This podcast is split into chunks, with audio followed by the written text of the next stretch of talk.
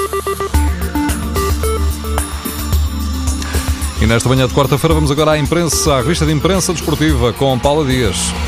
A cobra desliza para a luz. André Carrilho já está vestido de vermelho na primeira página da bola. O Sporting recebeu a comunicação do Benfica sobre a contratação de Carrilho. A primeira vez que o Benfica tem um jogador peruano. A bola faz as contas ao que o Sporting perde. Carrilho tinha cláusula de rescisão de 30 milhões de euros e no verão esteve quase a sair para a Inglaterra por 12 milhões. Vai agora para o Benfica a custo zero. Os encarnados pagam 4 milhões de euros brutos por ano e pela assinatura de contrato, Carrilho recebe 2 2 milhões e meio de euros. O jornal O Jogo escreve que até ao verão faltam cinco meses e o Benfica quer que Carrilho continue a trabalhar para ser chamado à seleção peruana, no sentido de ser valorizado e também para que se mantenha em forma. Depois de ter sido informado do que se passava, Bruno de Carvalho desabafou no Facebook. Carrilho e o empresário quiseram prejudicar financeiramente o Sporting.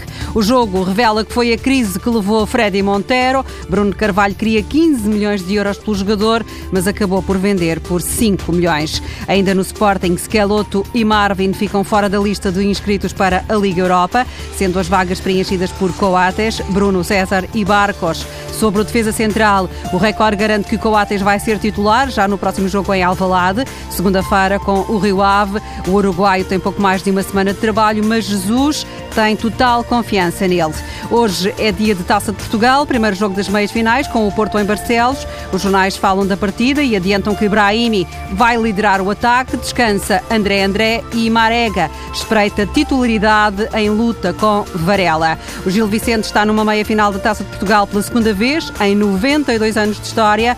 A primeira foi na época 76-77 e a equipa acabou derrotada pelo Braga. Os jogadores desses tempos estiveram ontem reunidos ao jantar, numa iniciativa do presidente do Gil Vicente.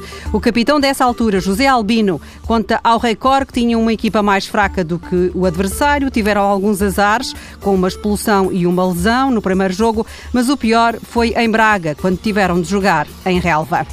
Foi árbitro, é eslovaco e agora presidente do PAOK. Lubos Michel chega à presidência do clube grego depois de ter feito parte da administração do PAOK durante mês e meio. A escolha foi feita pelo proprietário do clube, onde joga o português Miguel Vitor.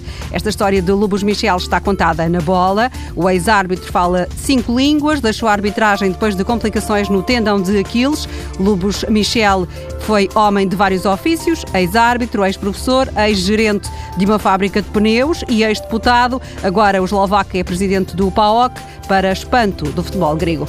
Paulo Dias com a revista de imprensa do desporto.